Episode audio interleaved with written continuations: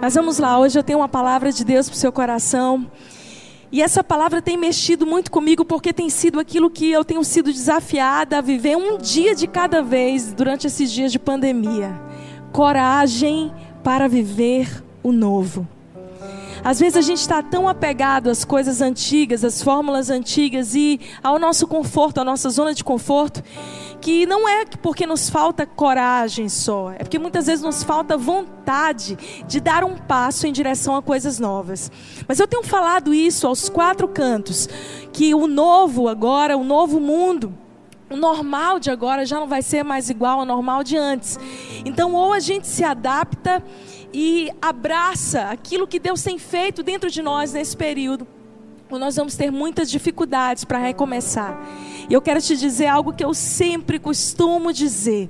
Quem começa com Deus nunca começa do zero.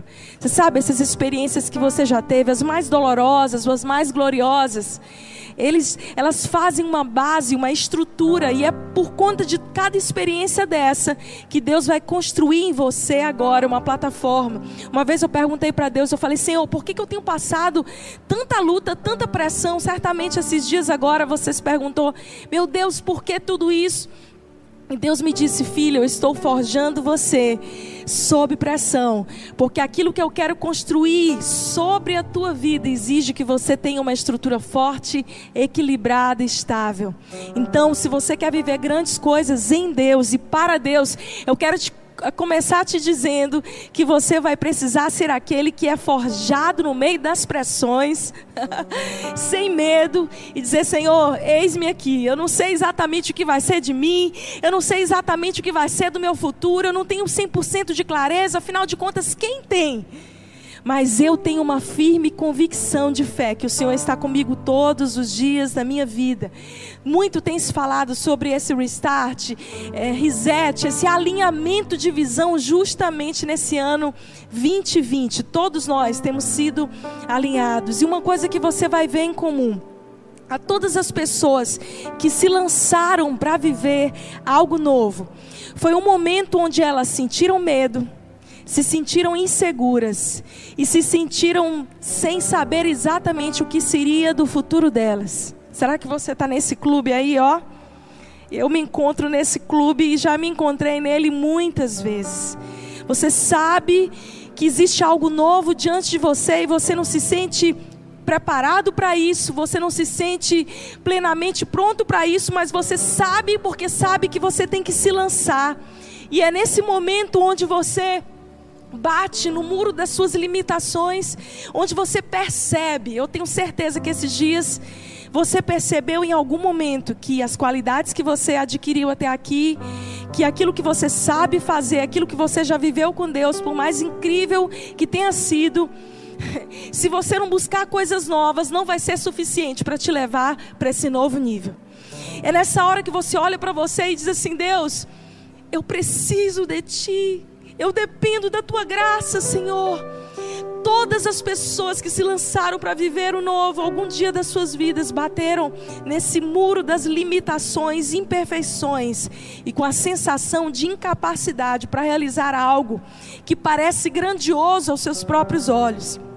O Flávio Augusto, que é um empresário muito conhecido, ele escreveu um livro recentemente chamado Ponto de Inflexão. E ele usou esse termo matemático para fazer uma descrição sobre um momento da vida onde tudo de repente muda. Ele diz: olha. Existem momentos da nossa vida em que as nossas decisões vão determinar para que direção nós vamos seguir, qual é o bônus e o ônus que nós assumiremos.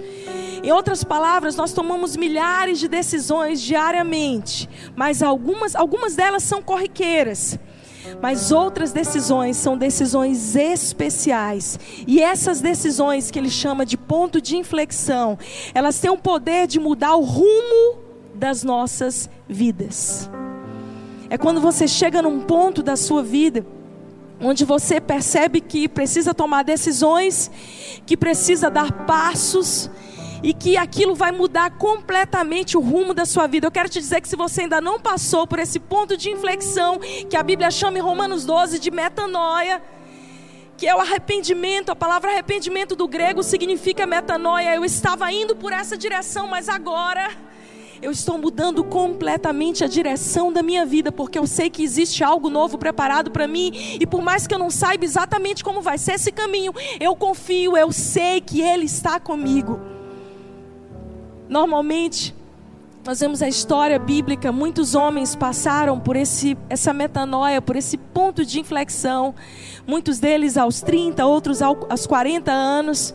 Moisés foi um desses homens que passou por isso aos 40 anos de idade, onde tudo mudou para ele, onde ele percebe e abraça o seu chamado e ele decide abandonar alguns pensamentos que ele tinha a próprio respeito dele e abraçar o chamado de Deus. Todos nós vamos precisar abrir a nossa vida para viver o novo. Por isso, se esses dias você sentiu medo, inquietação em relação ao futuro, se você não se sente seguro, não tem todas as respostas, coragem para viver o novo, essa palavra é para você. Abra a tua Bíblia comigo em Lucas 5, a partir do versículo 36. Um texto tão conhecido nosso. Jesus falou em uma parábola. Ninguém tira um pedaço de veste nova e põe em veste velha, pois rasgará a nova, e o remendo da nova não se ajustará à velha. E ninguém põe vinho novo em odres velhos, pois o vinho novo romperá os odres, entornar-se-á o vinho, e os odres se estragarão. Pelo contrário, vinho novo deve ser posto em odres novos, e ambos se conservarão. E ninguém tem, tendo bebido vinho velho, prefere o novo, porque diz: o velho é que é excelente. Olha o que Jesus está ensinando entre tantas coisas desse texto. Essa palavra velho do grego quer dizer chesto, significa melhor, superior, eu já sei manejar, é serve, tem virtude, é mais fácil de lidar. O que Jesus estava dizendo é que aquilo que é velho é aquilo que nós já temos conhecimento, a gente já sabe manejar, a gente já tem a fórmula. A gente já sabe lidar com ele. Mas Jesus diz: olha, não adianta você tentar vir para esse novo tempo com as fórmulas antigas. Não adianta você tentar vir com as bagagens de antes com a revelação que você tinha antes, para esse novo tempo, você vai precisar buscar esse vinho novo, que é assim desconhecido, dá um frio na barriga, uma incerteza, às vezes o medo. Todas as pessoas corajosas tiveram que lidar com o sentimento de medo em algum momento das suas vidas. A coragem ela está de mãos dadas com o medo, ao enfrentamento do medo. A coragem não é a ausência de medo, mas é mesmo quando você tem medo, você decide ir confiar debaixo de uma palavra de Deus. Jesus estava dizendo nesse texto: olha, para você viver o novo, você vai ter que receber esse odre novo, você vai ter que derramar esse vinho novo, tudo tem que ser novo. O odre que é você, que é o recipiente, precisa estar novo. Naquele tempo, os odres eram feitos de pele de animal, de couro. E à medida que o vinho ia fermentando, aquela pele ela ia enlarguecendo ao ponto de que quando o vinho estava pronto para ser consumido, aquele odre já era considerado velho, porque ele estava largo, dilatado. E não se podia colocar novo vinho naquele odre antigo, porque senão ele romperia de tão fino que ele era. É por isso que Jesus faz essa alusão e ele diz: é preciso de um odre novo, com uma nova capacidade de sofrer pressão. Uau! Jesus está dizendo: você agora vai ter que desenvolver uma nova capacidade de ser dilatado na sua fé. Esse tempo de pandemia, esses dias eu vi um outdoor e esse outdoor dizia: Todos nós vamos sair diferentes dessa.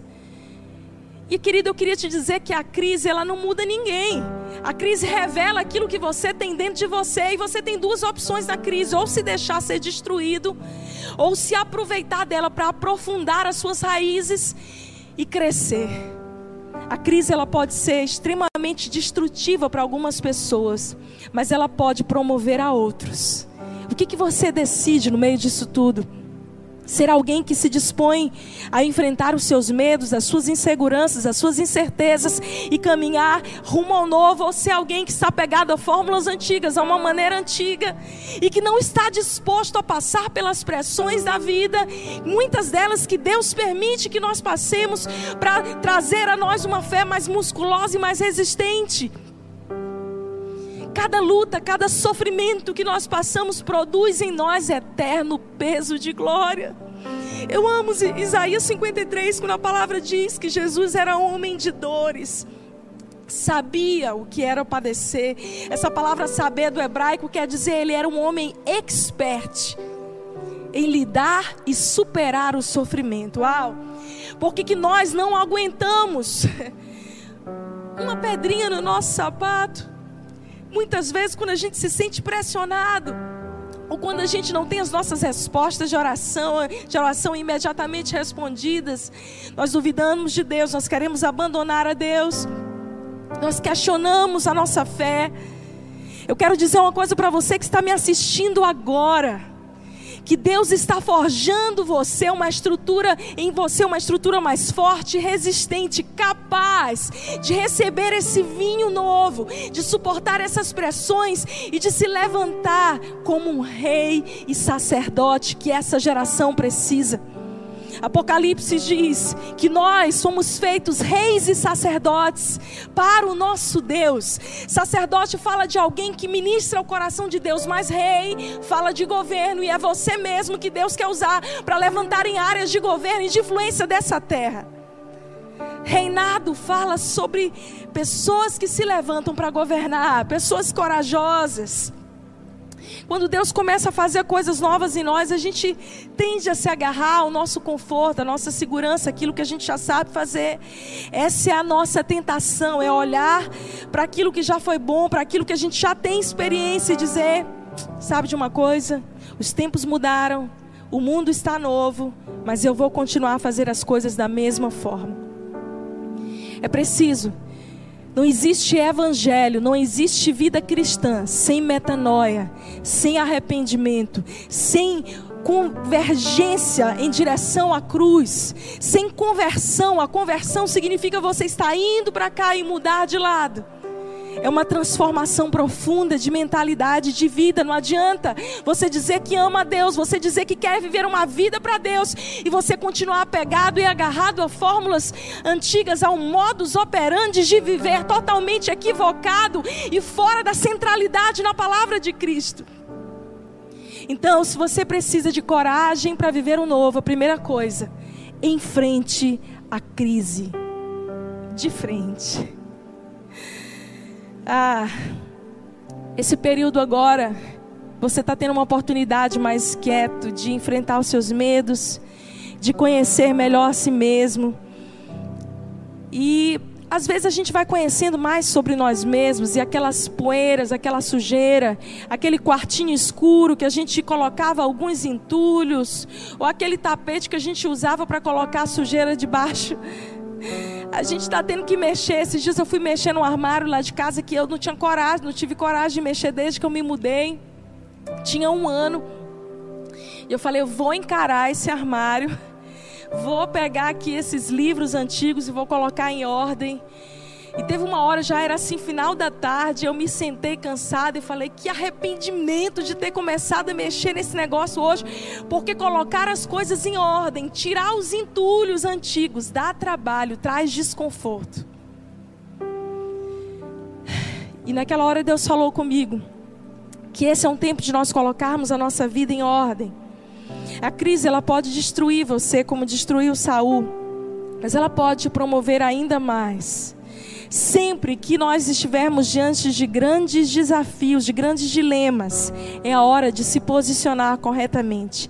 É na crise que você lida com seus piores medos, suas fraquezas e tem uma oportunidade de receber uma revelação diferenciada e um fortalecimento que você achava que não tinha antes. Sabe aquela coisa que você fala assim: Eu achei que eu não tinha forças para. Você descobre que tem, porque você precisa ter. Recentemente eu li um estudo da Harvard Business School falando um estudo feito com militares de alta patente americanos. Aqueles caras que as pessoas olham e falam assim: esse povo não tem medo, eles enfrentam as maiores guerras do mundo. E a pergunta que foi feita a eles foi: como que vocês se sentem quando vocês estão diante de um campo, na iminência de uma guerra, ou de decisões importantes que algo vai mudar a partir de uma decisão que vocês tomarem?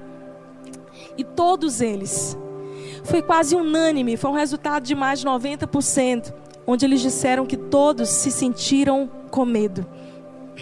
E você para para pensar assim: nossa, como essas pessoas tão bem preparadas pela vida, tão bem preparadas para pressão, para momentos de, de fortes impactos e decisão, sentiam medo diante de algo que talvez já seria habitual para elas, mas não era habitual porque era algo novo. Então, a cada novo desafio, um novo medo a ser vencido. Esses dias, uma irmã me perguntou e disse assim, pastora, como ser livre do medo definitivamente?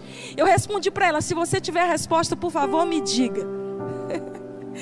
Porque afinal de contas, o medo que a gente venceu ontem, a coragem que a gente precisou ter para vencer o medo de, hoje, de ontem, não é a mesma coragem que a gente precisa ter para vencer o medo de hoje. Nós vamos a cada novo desafio são novas ferramentas, habilidades, é uma nova unção. Unção, a palavra unção não significa arrepio nem poder. A palavra unção do grego quer dizer uma habilidade sobrenatural para fazer algo que naturalmente você não poderia. É quando você está diante de um desafio e você diz: naturalmente eu não posso. Mas então você recebe um revestimento dos céus e ele te unge, como ele ungiu a vários reis, para que você esteja habilitado para resolver os novos desafios, para partir em coragem e vivenciar o novo. Daniel 10, a gente sabe que Daniel foi um homem extremamente usado por Deus, mas no momento da vida dele, onde ele enfrentou um embate diferenciado, porque ele estava debaixo de muita pressão para negar o seu Deus, para se prostrar, e ele carregou uma mensagem profética muito forte. Olha o que, que ele fala aqui em Daniel 10, a partir do versículo 8, ele diz: Assim eu fiquei sozinho olhando para aquela grande visão, fiquei sem forças, muito pálido e quase desfaleci. Então eu o ouvi falando, e ao ouvi-lo eu caí prostrado, rosto em terra e perdi os sentidos. Em seguida, a mão de alguém tocou em mim, me pôs sobre as minhas mãos e os meus joelhos vacilantes. E ele disse: Daniel, você é muito amado. Preste bem atenção ao que eu vou lhe falar. Levanta-se, porque fui eu que enviei você. E quando ele me disse isso, pus-me em pé, tremendo. Ah, você sabe o que, que fez Daniel estar seguro e cumprir a missão dele? Em primeiro lugar, foi a segurança que ele tinha de que ele era amado. Não é a maior experiência espiritual, ou a maior habilidade, ou o maior dom que você possa ter que vai te ajudar a enfrentar a crise, a ser corajoso. Mas é a segurança que você tem de você ser amado. Daniel teve essa revelação. Ele ouviu a voz do Senhor dizendo: Você é amado, presta atenção que eu vou te falar, filho. Levanta-se, porque eu fui enviado a você. E quando ele disse isso, Daniel diz: Pus-me em pé, levantei. Você quer saber como é que você vai se levantar para esse novo tempo? É tendo a revelação de que você é amado de maneira sobrenatural, não por aquilo que você é, não por aquilo que você faz, mas Ele te ama porque Ele vê Jesus em você. Ele te chama de filho, de filha amada. Ele te levanta. A Bíblia fala no Salmo 46: O Senhor me tirou de um tremedal de lama, colocou os meus pés numa rocha, encheu meus lábios de louvor. Muita gente me pergunta, pastora, como é que você está 21 anos caminhando com Jesus e nunca pensou em desistir de Jesus? Eu falei, não. Para onde que eu vou? Para onde eu irei? Só Ele tem as palavras de vida eterna. Eu sei quem foi que me tirou de um tremedal de lama e colocou os meus pés numa rocha. Eu sei que o meu redentor vive e é poderoso para me salvar. Enfrente as crises. A crise pode trazer uma nova revelação ou perspectiva sobre aquilo que Deus tem para você. Mateus 14, 20, 26, a palavra conta a história muito conhecida de uma tempestade que houve no barco. Foi a segunda. Mas naquela ocasião Jesus não estava no barco, Jesus estava orando na montanha. Então Jesus percebe que os discípulos estão passando por alguma pressão, que o mar está agitado, mas a Bíblia conta que Jesus esperou mais um pouquinho. Aquela hora fica mais escura. Sabe quando você pensa assim, Deus está atrasado? Às vezes Deus está esperando a hora ficar ainda mais escura para te dar uma nova revelação dele. Então Jesus vem caminhando sobre o mar.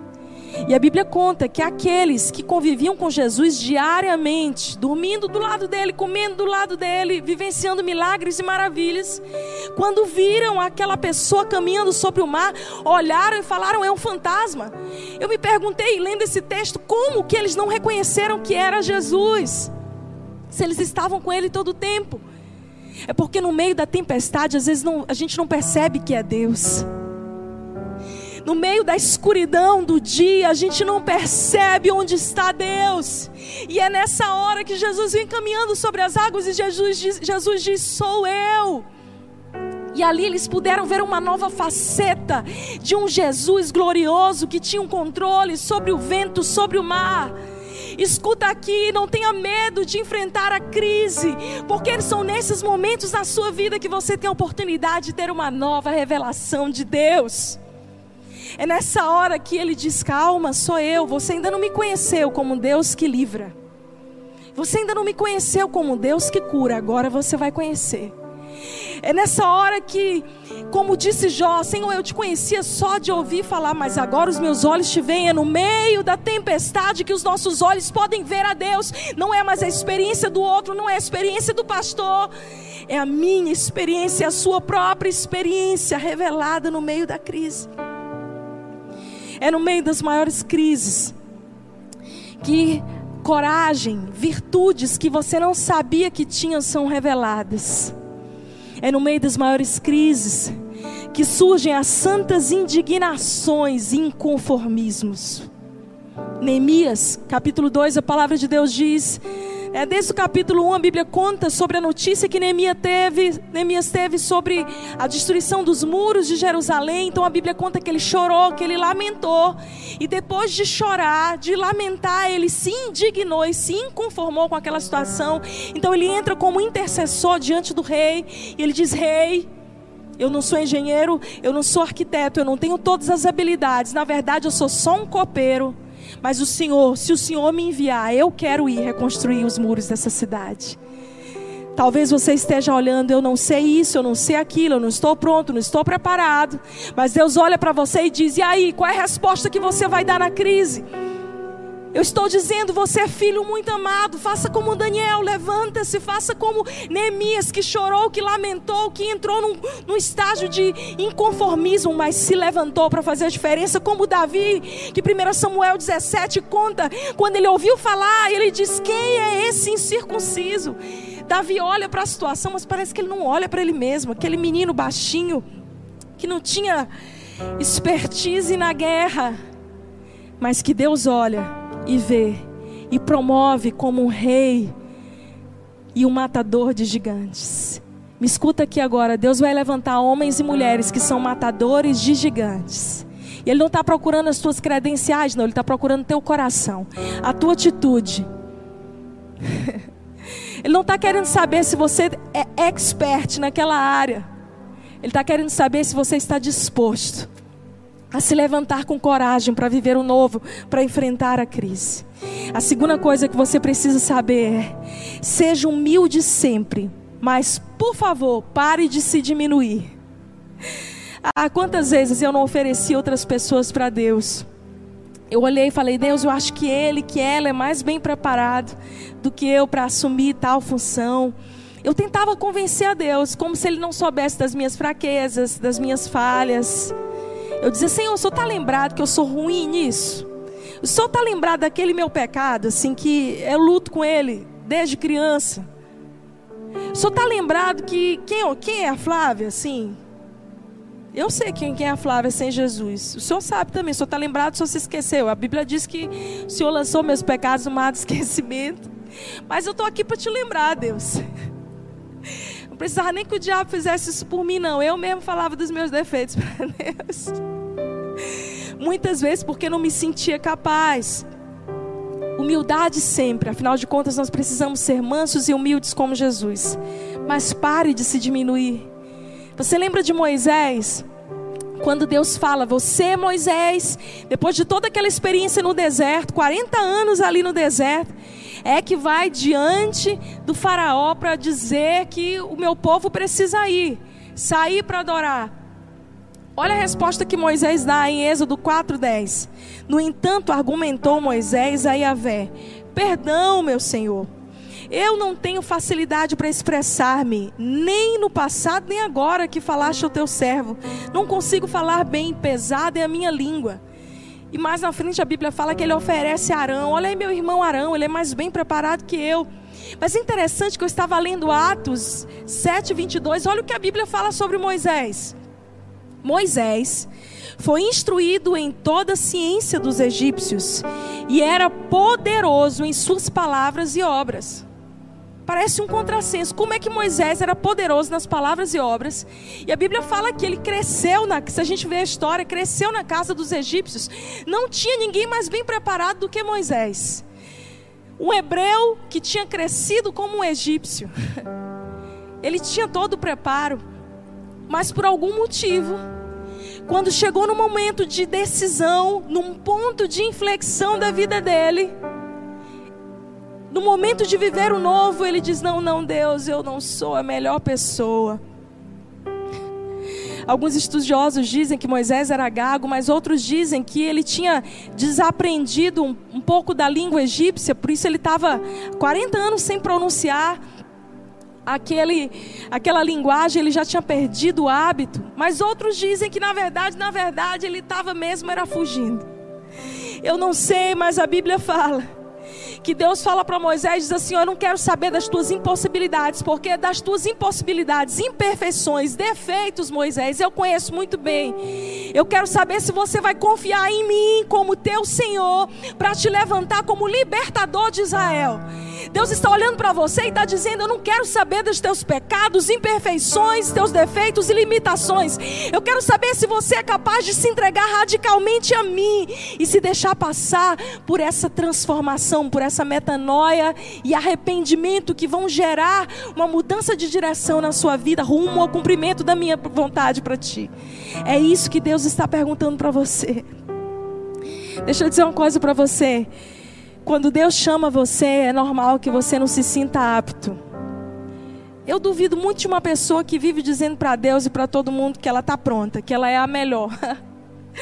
Os homens e mulheres na Bíblia que Deus usou, você sabe qual foi a força deles? Foi reconhecer que eles não eram nada sem a graça de Deus, que a virtude e a força que eles tinham vinha do Senhor. Gideão, Mesma coisa, Juízes 6, 14 a 16, a Bíblia fala que olha como Gideão se via. Senhor, como posso libertar Israel? A minha família é a mais pobre da tribo de Manassés. Eu sou a pessoa menos importante da minha família. Mas o Senhor disse: Você pode fazer isso porque eu o ajudarei. E você, Gideão, esmagará todos os midianitas como se eles fossem um só homem. A gente lê essa história e a gente pensa assim: Gideão era fraco, ele era pequeno, ele não tinha nenhuma qualidade. Como é que Deus escolhe Gideão? Mas se você ler o mesmo capítulo, Juízes 6, versículo 24, você vai ver que no meio de toda aquela perversão moral, Gideão era um homem que erguia altares de adoração ao Senhor. Olha aqui para mim agora. Aquilo que você faz no secreto vai refletir aquilo que você manifestará em público. Deus está vendo você. Deus sonda, Ele conhece o seu coração. Uma hora, aquele homem que foi, aquela mulher que foi gerada, aquele homem que foi gerado no secreto, que se sente tão invisível. Deus pega você lá de trás das malhadas e te coloca para resplandecer a glória dele. coragem para viver o novo. Você só precisa acreditar naquilo que ele diz sobre você. E é isso que é aqui o nosso terceiro aspecto. Deus tem grandes planos para você, mesmo quando você acha que ainda não está pronto. Eu amo o texto de Atos 9:15, quando logo após a conversão de Saulo, ele está ali cego na rua direita, e Deus revela a um homem chamado Ananias e diz: Olha, vai lá naquele lugar, vai, porque ele é para mim um instrumento escolhido a fim de levar o meu nome diante de gentios e de seus reis. Olha o que Deus já estava dizendo sobre Saulo. Eu quero só historicamente situar você que o grande apóstolo Paulo que a gente conhece só começou seu ministério por volta de 14 anos depois dessa experiência. A gente lê e a gente não percebe muitas vezes esse ato, mas ele passou por volta de três anos no deserto da Arábia, estudando as Escrituras, porque ele tinha tido uma experiência espiritual com Jesus, mas Paulo era um homem letrado, erudito, então ele precisou estudar e ter a revelação intelectual de que Jesus era de fato o Messias prometido. E ele vai por, pela região onde hoje mais ou menos a região da Jordânia, bem pertinho ali de Petra, onde existiam várias cavernas. O apóstolo Paulo passou ali por volta de três anos e meio. Depois ele volta, ele tenta convencer os apóstolos que ele já está pronto. Os apóstolos ainda não aceitam ele porque ele ainda era Saulo. Então, Barnabé, que significa filho da consolação, uma própria representação do Espírito Santo, pega Saulo pela mão e diz: Ok, você já teve uma experiência espiritual, você já tem um conhecimento da letra, mas falta uma transformação no seu testemunho, meu filho. Vem cá, vou te levar lá para Tarso. Tarso, que significa lugar da sepultura. Lá em Tarso, você vai aprender a adquirir uma opinião humilde sobre você mesmo. E Paulo fica ali por volta de 10 anos. E o número 10 na Bíblia significa o fim de um ciclo e o início de um novo ciclo. Não é à toa que nós estamos vivendo 2020. O início de uma nova década acabou no ano passado, a maneira de viver daquela forma, agora é uma nova maneira. O novo ciclo está vindo sobre a terra, já está aí, diante de nós. Mas Deus olha para Saulo imediatamente na sua conversão e diz: Esse é para mim o instrumento escolhido. Deus tem planos para você mesmo quando você ainda não está pronto. Outra coisa que você precisa saber: acredite naquilo que Deus diz a seu respeito e não naquilo que os outros pensam que você é ou que você mesmo julgue a seu respeito. Isso vai te ajudar em momentos críticos da sua vida. Você sabe aquela hora que você fala assim: Eu não sei por que, eu estou aqui, não sei por que eu estou fazendo isso. Aí você vai lembrar: Eu estou fazendo isso, eu estou aqui porque eu tenho um chamado de Deus. Você já parou para pensar se você estaria onde você, onde você estaria agora? Se você estaria vivendo o que você está vivendo agora 10 anos atrás? Provavelmente não. Eu nem minha vida não tinha planos pessoais, não imaginava e nem nas minhas maiores revelações Deus soprou para mim algo relacionado a estar aqui. Mas eu sabia que quando eu entreguei a minha vida a Ele, eu sou como uma folha levada pelo vento, soprada pelo vento do Espírito. Eu sabia que Ele me usaria para a glória dele, porque eu pedi isso tantas e tantas vezes, como uma menina ainda, no meu quarto, madrugada a fio, com o rosto no pó.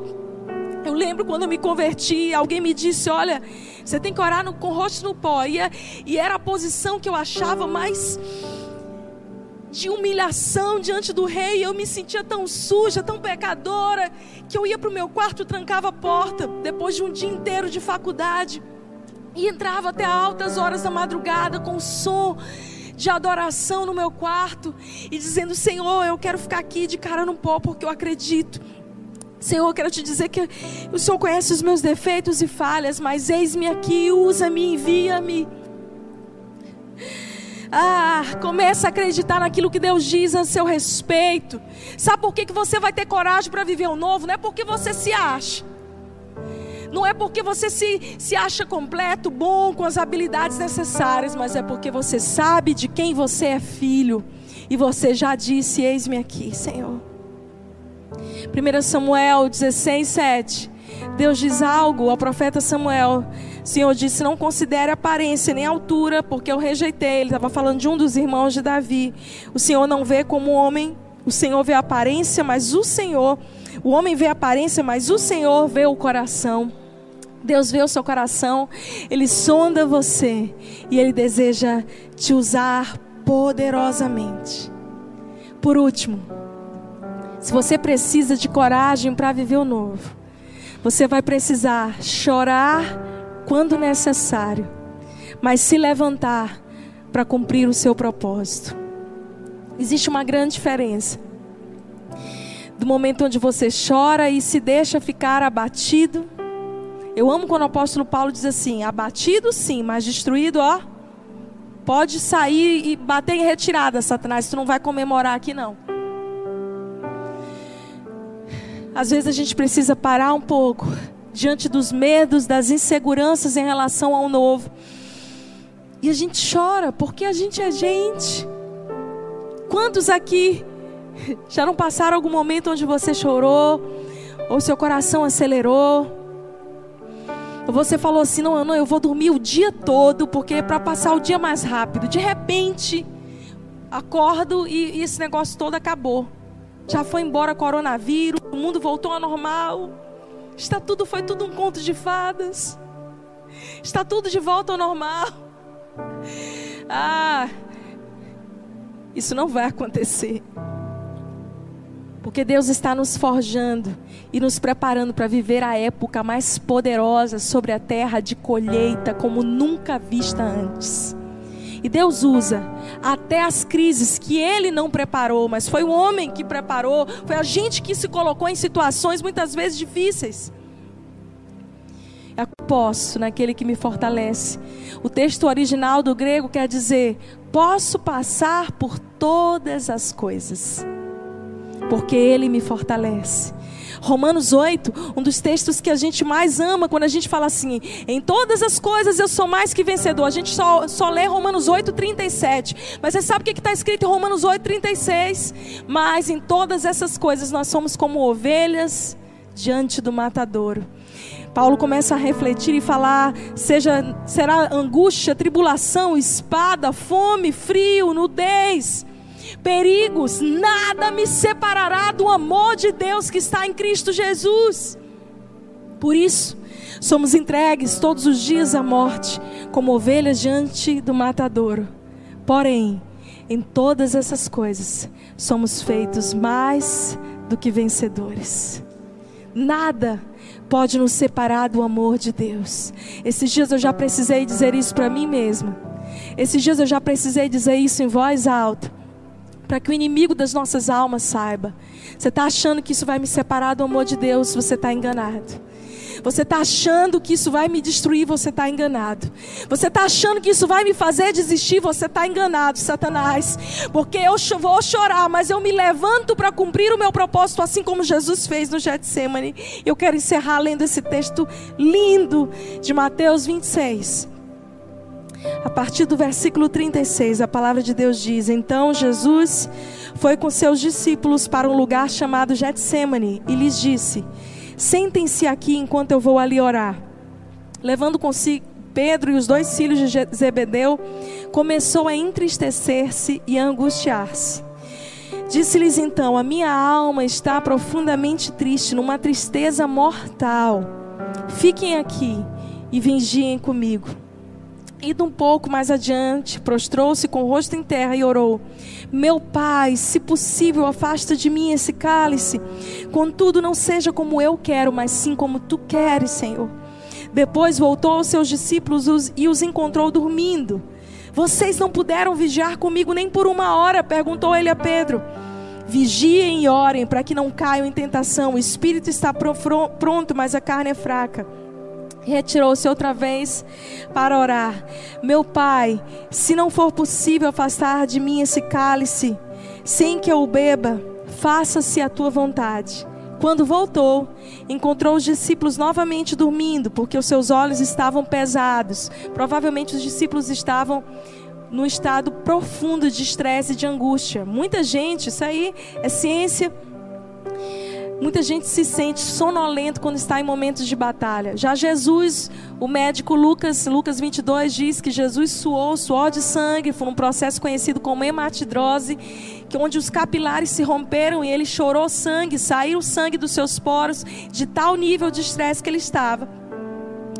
E a Bíblia fala a partir do versículo 45, depois voltou aos discípulos e disse: Vocês ainda dormem e descansam? Chegou a hora. Eis que o filho do homem está sendo entregue nas mãos de pecadores. Levantem-se e vamos. Ah, nós vemos aqui Jesus, o nosso exemplo, o nosso Senhor e Salvador, não ocultou os momentos de dores e de tristeza. A Bíblia fala que ele se angustiou e ele vivenciou esse processo de chorar amargamente, porque ele sabia que a, a dor no processo para o cumprimento do propósito seria muito grande. Quantas vezes a gente chora porque a gente está no meio dos processos dolorosos da nossa vida e sabe do que mais Jesus entende você. Jesus também sentiu isso. Jesus não está cobrando que você finja que está tudo bem. Jesus não está olhando para você e dizendo: não chora, enxuga essa lágrima, engole esse choro. Chorar quando necessário, mas sacudir o pó e dizer assim: ah, Satanás, tu achavas que tinha me ganhado. Eu já andei abatido, mas destruído jamais porque eu sei em quem tenho crido, e Ele é fiel e poderoso para me salvar. Eu não sei você, mas eu já olho, eu consigo ver aqui no meio dessa igreja que está vazia hoje, essa igreja lotada, pessoas, nós temos que fazer muitos cultos, porque outras pessoas virão. Eu já vejo missionários sendo enviados para todas as nações da terra, eu já vejo muito trabalho que a gente vai ter, levantando e promovendo pessoas e dizendo: bora, enxuga lágrima, Levanta, porque nós precisamos cumprir a nossa missão.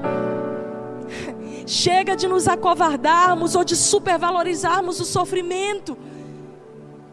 Existe um tempo de chorar, existe um tempo de prantear, mas assim como Esther fez, Esther, capítulo 4, 14, quem sabe como, se não foi para um tempo como esse que eu fui levantada.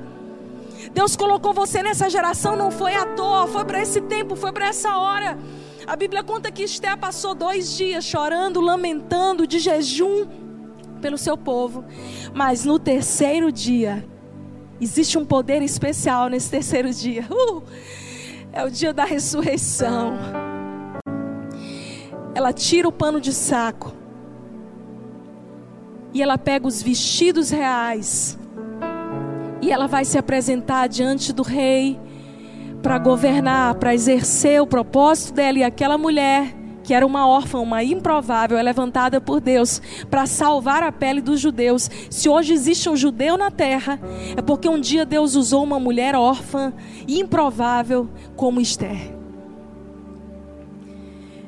Se você se considera um, improvável, alguém que não serve, eu quero dizer: coragem para viver o novo. Usa o pano de saco mas coloque a sua roupa de filho e de filha de Deus. Esteja pronto para viver a melhor época da sua vida, não porque as coisas vão melhorar, vai tudo melhorar bonitinho. Quem sabe? A Bíblia diz que os últimos dias serão difíceis. Mas sabe o que, que vai melhorar? O seu mundo interior vai melhorar. Você vai se levantar com um poder transformador o poder dunamis de Atos 1:8, que Jesus prometeu: Eu derramarei sobre vocês o poder para serem testemunhas. E esse poder dunamis, ele é o poder que muda realidades ao seu redor. Eu não mereço tua misericórdia, mas tu vieste De longe eu escutei a tua voz chamando meu nome.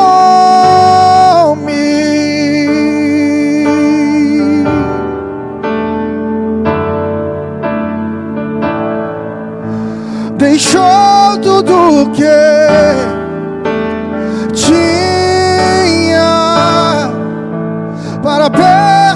para o mundo pecador.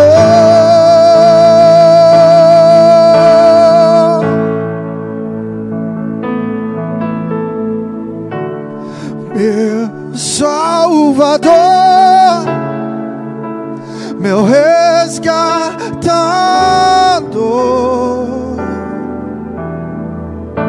Seu nome é Jesus.